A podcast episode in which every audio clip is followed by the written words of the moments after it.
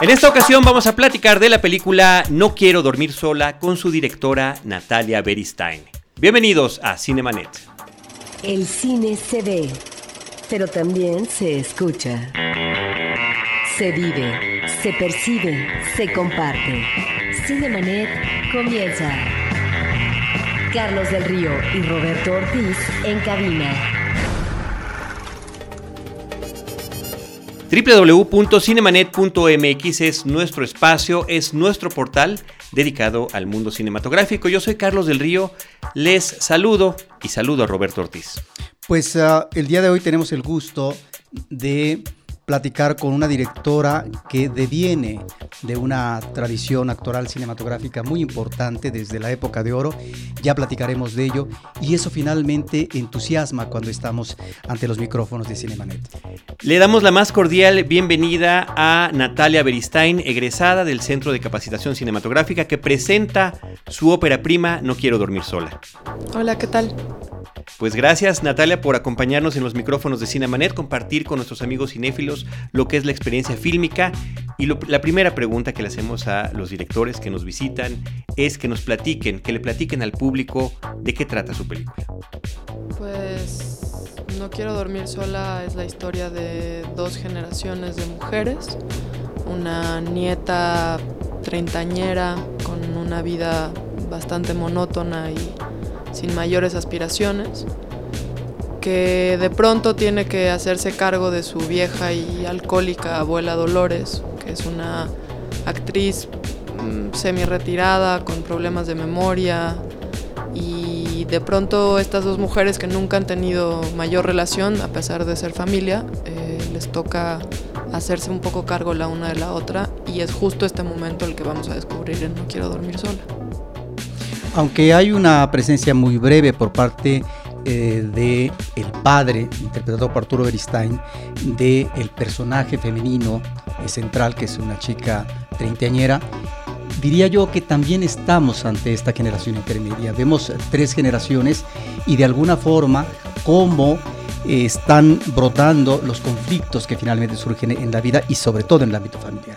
Sí, pues un poco la ausencia del padre-hijo, eh, pues marca esta tercera generación, este, o bueno, la generación de en medio, en donde pues es un, es un personaje del que se habla mucho, pero como dices, se ve poco, pero que viene a pues engranar de alguna manera esta historia familiar este, bastante desarticulada y, y solitaria.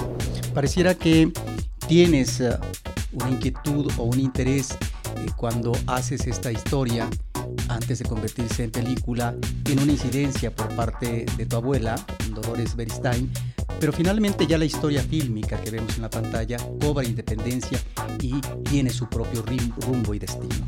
Platícanos de este antecedente familiar. Eh, pues sí, el personaje de Dolores que interpreta Adriana Roel está inspirado en mi propia abuela Dolores Beristain, que fue una actriz bastante reconocida en su juventud, en el ámbito del teatro sobre todo, una mujer muy bella.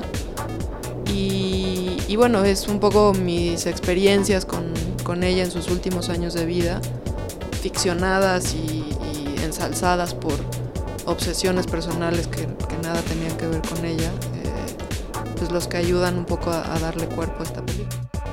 En el caso de esta ficción fílmica, Natalia, yo creo que la historia central son estas soledades y cómo se juntan y cómo este miembro, el padre y el hijo, este señor, es el que de alguna manera ha alienado, por una parte ha olvidado a su madre, que tiene alguna enfermedad, además de, de la edad eh, y además del alcoholismo. ¿no? Nunca se explica en la película si es demencia senil, si es Alzheimer, pero por ahí va la cosa porque de repente es repetitiva, de repente olvida las cosas, de repente puede vagar en la calle.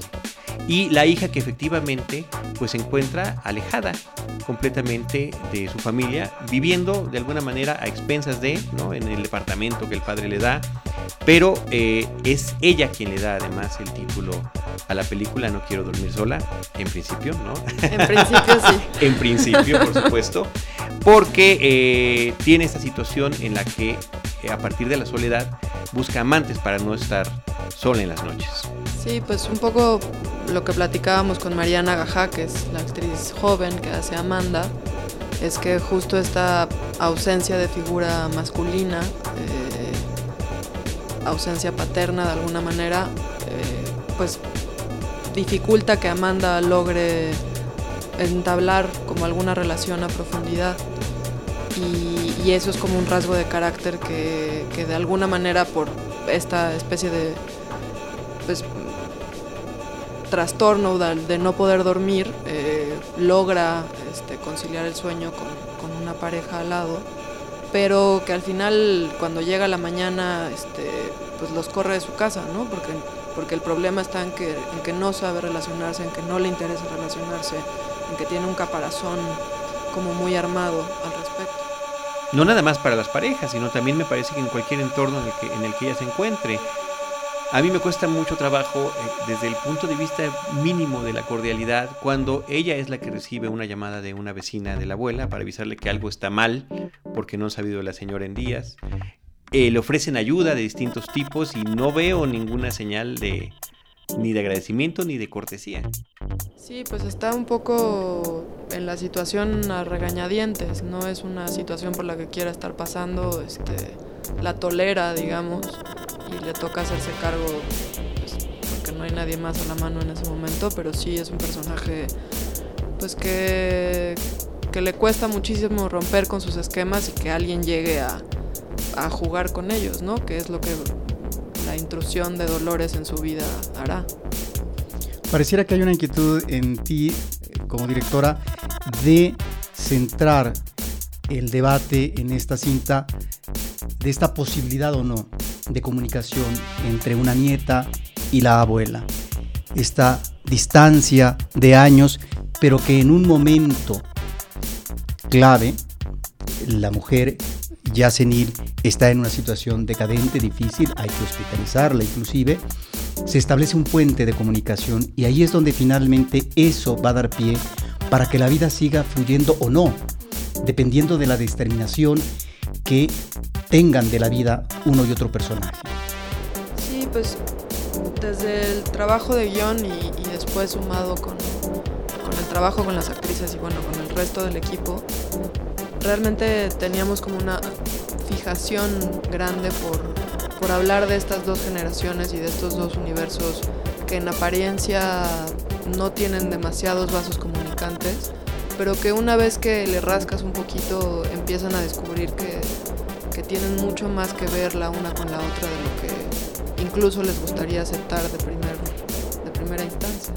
Sí, aunque no sea propiamente una película didáctica, es una película de ficción, pero sí es interesante este planteamiento en el cine mexicano actual de esta manera de comunicarse de una u otra generación, una generación con otra, en las dos soledades. Quisiera que nos platicaras del casting. Tú eres una mujer que ha trabajado mucho en casting, que inclusive cuando hizo su primer examen en el CCC, tuviste que hacerlo en dos ocasiones. Parece ser que algún maestro, un eh, académico, te dijo que era mejor que estudiaras tal vez actuación en vez de aspirar a ser realizadora de cine. Y bueno, este casting de una eh, chica joven como Mariana Gajá y Adriana Roel con toda una trayectoria en el cine y en el teatro. Platícanos de ello. Pues eh, digamos que para No Quiero Dormir Sola no hice ningún proceso de audición. Yo también dentro de los años de escuela en el CCC descubrí una vocación como directora de casting que, que que guardo muy cercana al corazón y que espero seguir ejerciendo. Pero entonces cuando estaba escribiendo este proyecto, generalmente lo que me pasa es que cuando escribo ya tengo la cara de, la persona con la que quiero trabajar. Eh, en el caso de Mariana Gajá fue así, yo venía de trabajar con ella además en mi ejercicio de tesis del CCC. Eh, entonces casi desde el, no, desde antes del primer borrador yo sabía que quería regresar a trabajar con Mariana. Así el resto de los personajes, tenía claro a Leonardo Ortiz Gris, a Norma Pablo, a Emma a Reina Mendizábal, que también la conocí en un cast. En fin, como que siempre me funciona ponerles caras. Luego puede ser un arma de doble filo, porque qué tal que no, no quieren o no pueden y uno luego ya como se siente esa cara en la cabeza. Pero bueno, En mi caso tuve suerte. ¿A tu papá? A mi papá, que es ese personaje se sumó casi, casi al final de... A punto de empezar a filmar, este, era un personaje al que se hablaba todo el pero tiempo. Pero que no aparecía. Pero que no aparecía. Fue una decisión casi de último momento. Y bueno, evidentemente pues no había de entrada me hubieran desheredado si le doy el personaje a alguien más. Pero es muy importante esa escena. Sí, es, al final creo que tenía todo el sentido del mundo que, que sí apareciera y que sí pues las volviera a dejar. Eh, y, y mi padre fue lo suficientemente generoso para aceptar este, hacer esta especie de personificación ficcionada de él mismo, en donde el personaje no tiene, bueno, sí, es actor, pero no tiene nada más allá que ver con, con lo que es mi padre en la vida real. Y director, ¿no? En, ¿O es actor nada más en la película? Pues en la película es actor, pero como okay. que se presta ya... Yo lo entendí como director, sí, fíjate. lo he entendido, he visto que, que, de pronto la gente me dice que es director y uh -huh. bueno, mientras entienda que siempre está ocupado y que sí. trabaja en el cine. Ah, exacto. Este... Y en el caso de Adriana Roel, ese sí fue un poco pues la cara de Adriana llegó después. Yo justo escribí el personaje pensando en mi abuela Dolores y cuando empecé a escribir el guion mi abuela vivía aún. Eh, ¿Pensaste en ella como actriz? Pues sí, realmente nunca lo supe de cierto porque mi abuela estaba muy frágil y sí tenía un problema de demencia senil mucho más fuerte de lo que tiene el personaje en la película. Entonces era complicado. Eh, de pronto tenía buenos días y de pronto no, y bueno, para una filmación eso es difícil. Y además mi abuela murió un año antes de que lográramos filmar la película. Entonces digamos que incluso antes de que mi abuela muriera, pues yo ya sabía que iba a ser casi imposible trabajar con ella. Pasé por un periodo de crisis de, pues es que si lo escribí para ella y es actriz y, entonces, y cómo. Y una vez que superé la crisis y que dije, bueno, no, esto lo vamos a hacer sí, porque además es para ella.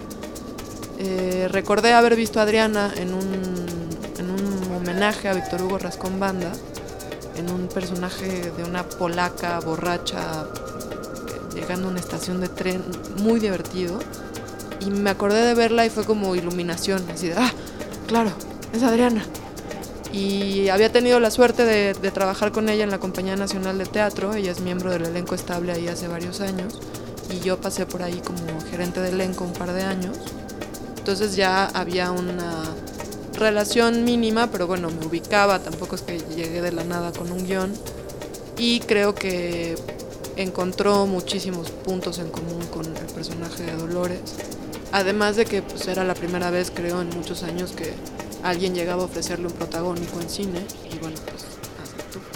Y, perdón, Robert, eh, en el caso de este asunto de, Adriana Roel, creo que viene además de cargar una experiencia eh, fílmica, teatral y demás, pues viene con este plus de que en el momento de buscar fotografías, e imágenes en movimiento que den fe de esa trayectoria artística del personaje de la película, funciona. Ahí está esta serie de fotografías, a mí me llamó muchísimo la atención, me encantó ver eso, porque parte de la película también es eh, hacer patente la transición del cuerpo del ser humano. Eh, ya sea que estés, seas o no figura pública, pero finalmente si estás a la luz, queda esta evidencia ahí retratada del transcurrir del tiempo. Eh, están las fotografías, como decía, alrededor del espejo, pero está también dos escenas de películas que se ven brevemente a lo largo de la cinta. Eh, ¿Nos puede decir qué, qué películas son y qué facilidad o no hubo para poder integrarlas a la película? Eh, pues la facilidad es si tienes el poder económico o no. La verdad es que tuvimos la gran, gran fortuna de que nos dieran un apoyo para la postproducción, porque la producción fue absolutamente independiente, eh, con ahorros y ayudas y préstamos y demás. Pero para la postproducción sí nos dieron el fondo de Foprocine y con esa lana la verdad es que pude una comprar las canciones que quería porque Flores Negras. está Elvira Ríos ahí con dos canciones que uh -huh. yo desde eso sí desde que escribí el guion también uno no, luego no lo debe hacer porque si no tiene el dinero pues cómo te lo quitas de encima pero pero pues Elvira Ríos para mí era importante. Elvira Ríos fue amiga de mi abuela. Yo crecí escuchando a Elvira Ríos me, me remonta inmediatamente a, a estar en casa de mi abuela cuando niña en fin era una cosa importante para mí y además estaba también conseguir este material de stock que pues que no es barato. La verdad los derechos en este país pues, pues, se pasan de lanza un poquito. A veces hay productores que con los cuales puede uno mediar, ¿no te tocó esa suerte? No, porque los derechos de las películas era Televisa. Y pues ahí tienen su ¿cómo se llama? su tabulador, digamos, y, sí, sí. y, pues contra eso nada que hacer. Oye, eh, fíjate que me recordó mucho, hay una película de Steven Soderbergh que se llama The Limey, con Terence Stamp, que eh, para algunos flashbacks utilizan escenas de una película en blanco y negro con Terence Stamp de los años 60. Entonces, ese utilizar de esa forma las imágenes, ¿no? Como lo que hace la Cineteca Nacional con el archivo de la memoria, me parece que es, que es muy interesante. Sí, no conozco esa película, la voy a buscar. Búscala. Em, El asesino invisible es una de las sí, películas. El asesino invisible es una de las películas que, que usamos el, el material para No quiero dormir sola. Y la otra se llama... Ay, algo del silencioso. Es un, es un western, pero... Pues es que hay una película con Gastón Santos que se llama El Silencioso. Ah, exacto, es Gastón Santos el silencioso. Sí, ese mero. Esa es. Y ya que Tú lo viste en los créditos, perdón, nada más porque yo no lo encontré a la hora de... eh, a lo mejor, ya ves que cuando estás viendo la película y estás en los créditos, Sí. pues se te salta, pasan demasiado rápido, no los ves, no te fijas. No encontré la referencia. Sí, efectivamente la de las canciones sí. Sí. Venía, venía Elvira, Elvira Ríos, la menciona Flores Negras y demás, pero no vi las referencias este, del... Híjole, pues si no fue uno, te digo que fue una omisión grave porque... Pero lo he visto tantas veces que estoy segura que está ahí, pero bueno. Luego también uno No. checa y checa y checa. No digo que no rollers. esté, ¿eh? no digo Sí, que no, no, esté, pero la verdad... no me fijé bien, pero yo quería tomar nota. Sí, de Elvira Ríos son dos o tres canciones, Son porque dos. en eh, la historia, conforme transcurre, escuchamos una. sí. Es que Flores Y luego, en dos los, veces. y luego en los créditos escuchamos dos, a lo mejor se repite. Es que son... Durante la película se escuchan Flores Negras y Azul. Y luego, en la secuencia final, regresa a Flores Negras. Bueno, Sí. eso es una delicia. Escuchar a esta cantante que hablaba al oído y realmente envolvía. Es, es- es- es algo que me parece que es un gran detalle musical. Regresando, Adriana Roel, yo te quisiera preguntar eh, sobre cómo una cineasta joven invita y de qué manera integra actualmente ya en un personaje determinado. Te lo pregunto porque de las últimas películas eh, que filmó Blanca Sánchez, me parece que por parte del director hay un abuso en cuanto a este manejo del personaje, de mostrar eh, su cuerpo eh, ya vegetado, flácido, etcétera, aunque el personaje supuestamente está justificando porque se trata de una fotógrafa a sí misma, o ver a Rosita Quintana en Club Eutanasia. Parece que hay ahí como un abuso de estos directores de utilizar actrices de otras generaciones, Blanca Sánchez es más reciente, pero Rosita Quintana se identifica más con la época de oro. En el caso de Adriana Roel, en tu película, vemos a una Adriana Roel en una escena clave, importante ciertamente, eh, definitoria, eh, donde hay un desnudo parcial de ella y previamente vemos el desnudo de la nieta. Eso por un lado. También la vemos eh, ver varias veces ah, eh, que está en traje de baño eh, nadando en una alberca, ¿sí? con una gran vitalidad. Creo que esto alimenta cotidianamente en ese lugar que ella realmente eh, le parece repulsivo. Sobre esto te quisiera preguntar la accesibilidad para asumir este tipo de cuestiones que seguramente dramáticamente tu personaje requería. Pues, eh, digo, creo que difícilmente alguien, actor o no, eh, pero bueno, los actores un poco trabajan más con eso. A cualquier edad eh, es difícil llegar y decirles, este, mira, pues ahí está el guion y, y bueno, pues hay una escena de desnudo, pero pues ahí luego platicamos, ¿no? Eh, incluso Mariana Gajá, por ejemplo, que pues es 50 y tantos años más joven que, que Adriana y que también tiene este desnudo, pues igual era, era fuerte. Pero en, en los dos casos, tanto con Mariana como con Adriana, primero fue entregarles el guion, eh, decirles, ok, eh, probablemente no solo tendrán este, notas sobre esa secuencia, sino sobre todo el desarrollo de los personajes. Nada más les pido que lo lean de principio a fin este, y que todo lo que tengan que opinarme, decirme, quitarle, ponerle, yo estoy absolutamente abierta. Eh, entonces, bueno, Adriana leyó el guion, a los dos, tres días me regresó la llamada de cuando empezamos, pero sí tengo notas, pero sí me interesa que construyamos juntas previamente, este, y pues hicimos mucho trabajo de mesa entre las tres. Eh, Adriana desde muy pronto supo que esta secuencia en particular, yo lo veo como un bloque, tanto la alberca como las regaderas, digamos, que es estas secuencias de los desnudos. Eh, para mí eran imágenes que no podía sacrificar. Eh, casi la génesis del, del, guion de No quiero dormir sola es esa imagen de las dos mujeres frente al espejo. Es, lo del espejo es, es fundamental, ¿no? Para mí era significa, o sea, si, en una imagen tuviera que, quedarme con la película, para mí es esa secuencia. Y, y, bueno, yo sabía que Adriana tenía un poco de reparos, pero también entendía eh, a, cabalidad ¿no? la importancia de esta imagen, no solo para mí, sino para la película. Porque luego uno también creo que como director de pronto puede desear con algo que, que no necesariamente resulta fundamental. En este caso creo que que sí lo era y que Adriana sí lo entendió. Tuvimos un par de, pues ahí como estiras de aflojes, yo le, le di muchísimo material gráfico, foto, pintura, de, cómo me lo imaginaba, de cómo quería que se viera, de cómo lo íbamos a cuidar. Eh, y de cualquier manera, pues siempre que llegábamos al, momento de trabajar en, la mesa, esa secuencia había como un, ah, mm, pero cómo, pero no sé qué. Tanto que yo de pronto empecé como a sentirme nerviosa conforme se acercaba la fecha de empezar a rodar, porque yo decía, bueno, pero es que pues, ¿cómo voy a empezar a rodar? Porque qué tal que vamos a llegar a esa secuencia, me va a decir que no. Y, en fin, me, me fajé los pantalones y un día me acerqué con Adriana y dije, tengo que hablar contigo, eh, estoy preocupada porque pues, ya vamos a empezar y yo no puedo sacrificar esto y siento que tú sigues un poco con barreras. Y Adriana volteó con la mayor seguridad y entereza del mundo y me dijo, yo te dije que lo voy a hacer y lo voy a hacer. Y ahí yo me callé la boca y dije, usted tiene toda la razón, este, adelante.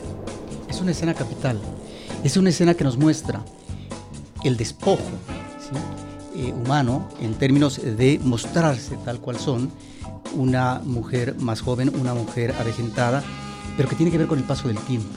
Ahí está la erosión en el cuerpo que se ve por parte del espectador, pero también creo yo por lo que dice el personaje de Adriana Roel, no recuerdo muy bien el Parlamento, pero se refiere a que finalmente el tiempo pasa y finalmente es cruel, es eso también, es en qué medida el tiempo es utilizado con efectividad y, y provecho por parte del ser humano. Ahí me parece que hay una extraordinaria reflexión, pero que el planteamiento visual es exacto, puntual.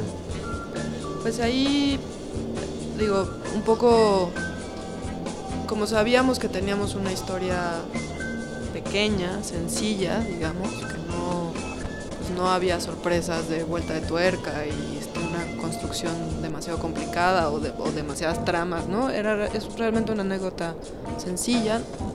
Quisiera que no se confundiera con simple, pero bueno.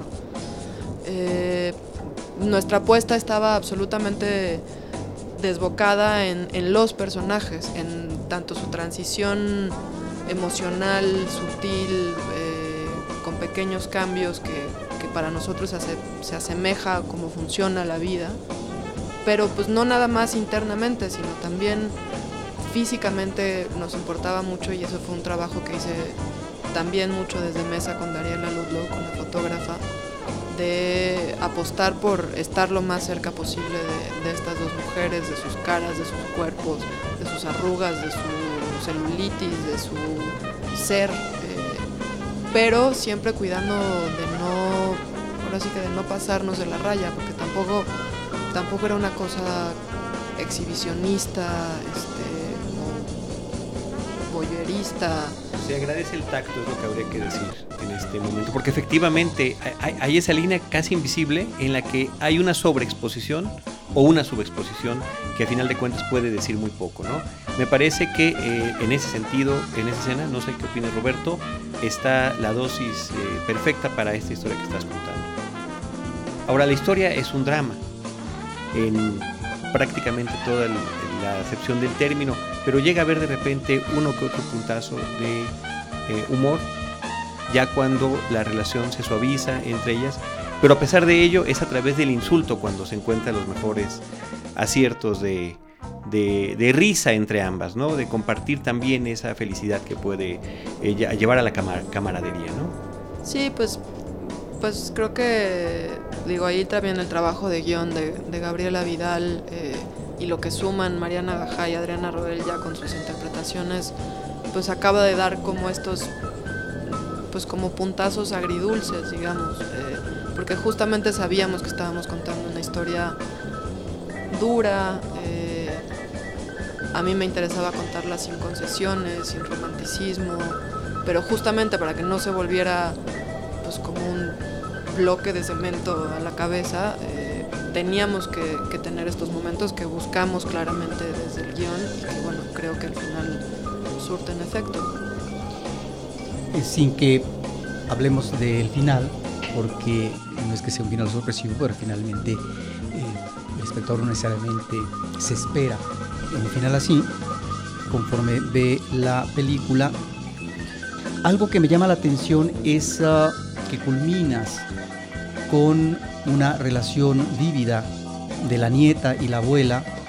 Van al restaurante donde ella iba, la reconocen inmediatamente y luego se ponen una, borrachera, ambas y surge por parte de la abuela por parte de Adriana Roel, asumiendo su personaje, eh, la representación de ella de un personaje clásico de Chekhov, que es el tío Vania. Y a partir de eso, ella muy seguramente tomará una decisión capital que tiene que ver con la definición de la vida, con la continuidad o el que ya no existe vuelta de hoja en la vida de este personaje. En ese sentido me parece que esa culminación, ¿sí? es lo suficientemente poderosa para lo que vamos a ver a continuación. Eh, pues sí, digo, sin, ánimo de querer adelantar cómo se acaba, pero cuando, pues cuando pensábamos en, cerrar la historia y en, cómo terminar, esta, justo esta secuencia del cumpleaños, digamos, porque pues van a celebrar el cumpleaños de la abuela, eh, tampoco fue como de los descubrimientos últimos. Eh, de pronto sentí que hacía falta un pequeño momento como, como dicen los gringos, bigger than life, como más grande que, la propia vida y era esta pequeña escapada la que iba a dar como, pues ahora sí que a cerrar con broche de oro y a, permitir que las dos, eh, pues cada una cerrara y empezara un nuevo. Un, nuevo ciclo. Eh, y bueno, la tendrán que ver para descubrir cuál es ese nuevo ciclo. Eh, fíjate que hay otra cosa importante que comentar con Natalia, Roberto, que es el asunto de la distribución que tiene esta película. Por una parte, tiene una distribución comercial en zona metropolitana y diferentes puntos de la República Mexicana, eh, simultáneamente también en circuitos alternos incluida la Cineteca Nacional, eh, le digo yo Cineteca México pensando en su Twitter, Cineteca México, la Cineteca Nacional, pero además es la primera película mexicana que se estrena simultáneamente en cartelera y a través de una plataforma de renta de películas en internet, que en este caso es Cinepolis Click. Es decir, si alguien no tenía la posibilidad de ir al cine a ver la película, desde su casa en su computadora la puede descargar y la puede ver. Así es, eh, pues es un poco un experimento que, hicieron, bueno, hicimos entre Canana, que es nuestra casa distribuidora, nosotros como productores y Cinepolis Click, eh, por haber sido también los ganadores de la pasada edición del Festival de Morelia y que Cinepolis está pues en sinergia absoluta con Morelia.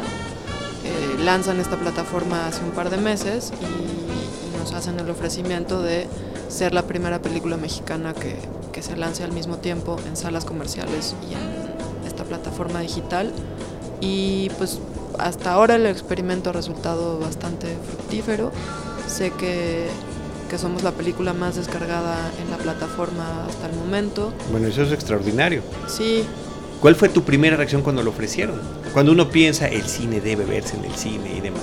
Pues yo siempre voy a preferir ir al cine, o sea, la verdad es que vivir la experiencia de estar en una sala a oscuras con desconocidos, compartiendo, este, pues sí, sí, ahora sí que como a la antigüita me, me emociona mucho. Pero también por otro lado, pues eh, con esta plataforma ya desde hace casi un mes estamos a nivel nacional, eh, que, que, eso difícilmente, incluso con el, el, pasar de los meses, vamos a lograr llegar a todos los estados. Eh, y luego incluso, pues si, si hay posibilidad de llegar a los estados, luego no programan cine mexicano, en fin, es como una batalla complicada. Y pues estas plataformas creo que pues, son como el futuro hoy. Eh, en, en, otros países se lleva haciendo muchísimo tiempo. No sé tanto estrenos al mismo tiempo, eh, pero pues de pronto nos decían, nos preguntaban si no creíamos que nos quitaría público de salas. Yo honestamente creo que no. Creo que, que hay de, de dos, o, un público más joven que el que normalmente iría a ver una película como esta a la sala, que de pronto se entera y la baja y la ve. O eh, me ha tocado igual por redes sociales de pronto saber, oye, pues este, mi abuela está en silla de ruedas y le cuesta muchísimo trabajo salir, pero bajamos la película y ya se la pude enseñar en casa. Pero en términos de recuperación. ¿Cómo? En términos de recuperación económica. Pues en términos de recuperación económica en este país es un terreno que no existe. De cualquier manera, pues es muy difícil cuando, cuando la legislación pues hace que el, que el exhibidor se quede con un porcentaje tan alto, ¿no? O sea, como tú eh, estás diciendo, la difusión masiva que está teniendo y también para otros sectores y también para eh, nuevas generaciones que difícilmente van al cine y que la mayor parte de su divertimento está en la pantalla de una computadora. Así es, creo que pues nos guste o no, ya está aquí, ya está funcionando de esta manera. Eh, y creo que habrá que encontrar como el mejor, el mejor camino para explotarlo a cabalidad. Pero, pero, pero justamente tu película está abriendo ese camino. A mí me parece que de las cosas que mencionaste, la más importante es que nuestro propio cine mexicano es el que menos llega al, al, a la totalidad del territorio nacional. Y mi familia es de Campeche. Que llegue una película mexicana, Roberto me ha acompañado y otros amigos que eh, comentamos cine, tenemos que hacer ciclos, tenemos que llevar películas a los foros culturales, porque las películas mexicanas no están llegando, no las conocen. Si esta película abre ese camino, eso es importantísimo para cualquier rincón de la República Mexicana. Muy bien. Pues Natalia, ¿algún comentario final que quieras hacer con nuestros amigos cinéfilos? No, pues agradecerles mucho el espacio y invitar a la gente a que se dé una vuelta a ver No quiero dormir solo. Estupendo, pues ya comentamos cuáles son todas estas posibilidades. En el caso de Cineteca Nacional es www.cinetecanacional.net el portal para que puedan ustedes visitarlo. Ahí viene la ficha técnica de la película, vienen los datos, funciones y demás. Eh, muchísimas gracias Natalia y muchas felicidades. Muchas gracias. ¿Te quedaste Roberto? Sí, yo ¿Te nada quedaste más, con la inquietud de, de, de eh, como nada dice más Roberto? Para mencionar, Sí. que no sea eh, una cuestión, porque siempre a veces uh, no, los antecedentes familiares se pareciera que eh, de alguna forma eh, crean un efecto de sombra en las generaciones actuales. Pero yo nada más quisiera mencionar en nuestro podcast, pues que eh, nuestra directora Natalia proviene de una familia dedicada a la actuación. Que ahí está Arturo Beristain, por un lado, y Julieta Gurrola, dos actores importantes, conspicuos en el cine nacional y en el teatro. Son sus padres, pero también están los abuelos. Y hay que mencionar efectivamente a Dolores Beristain, que hizo muchas cintas, sobre todo en los 70 y 80. Hubo mucha participación en películas importantes de esa década, eh, tan, eh, tan importante como la de los 70, en donde se habló de un nuevo cine mexicano. Y eh, por otra parte, pues está Luis Beristain, que hizo muchas películas, decenas, eh, desde la época de oro del cine nacional, y que trabajó ni más ni menos eh, que con Luis Buñuel, eh, también con Roberto Gabaldón, eh, películas en donde él destaca, ¿no? cintas como él, en cintas como Rosa Blanca, y que ahí está la impronta de una familia y que ahora vemos a Natalia que nos da su primera película que tiene que ver con el mundo de la actuación, que tiene que ver con el cine, porque en alguna medida es el cine dentro del cine. También la película la podemos leer como un gran homenaje, un homenaje sentido a Adriana Roel, de una espléndida trayectoria en cine y en teatro, y que finalmente el mundo de la actuación está ahí, en esta película que debemos de celebrar y que te debemos de agradecer. Muchísimas gracias. Muchas gracias Natalia. Pues nosotros nos despedimos desde estos micrófonos agradeciendo a nuestro equipo de producción, a Paulina Villavicencio y a Ever Espino de Anchor Sound, a Mariana Delgado y Carlos Tenreiro de Filmen que nos obsequian el espacio para poder eh, grabar estos podcasts y también para grabar las partes que hacemos en video y que ustedes pueden ver en youtube.com diagonal cinemanet 1. Por favor también acompáñenos a través de redes sociales, facebook.com diagonal cinemanet y arroba cinemanet en Twitter. Desde estos micrófonos, Roberto Ortiz y Carlos del Río, nos despedimos y los esperamos en nuestro próximo episodio con Cine, Cine y más Cine.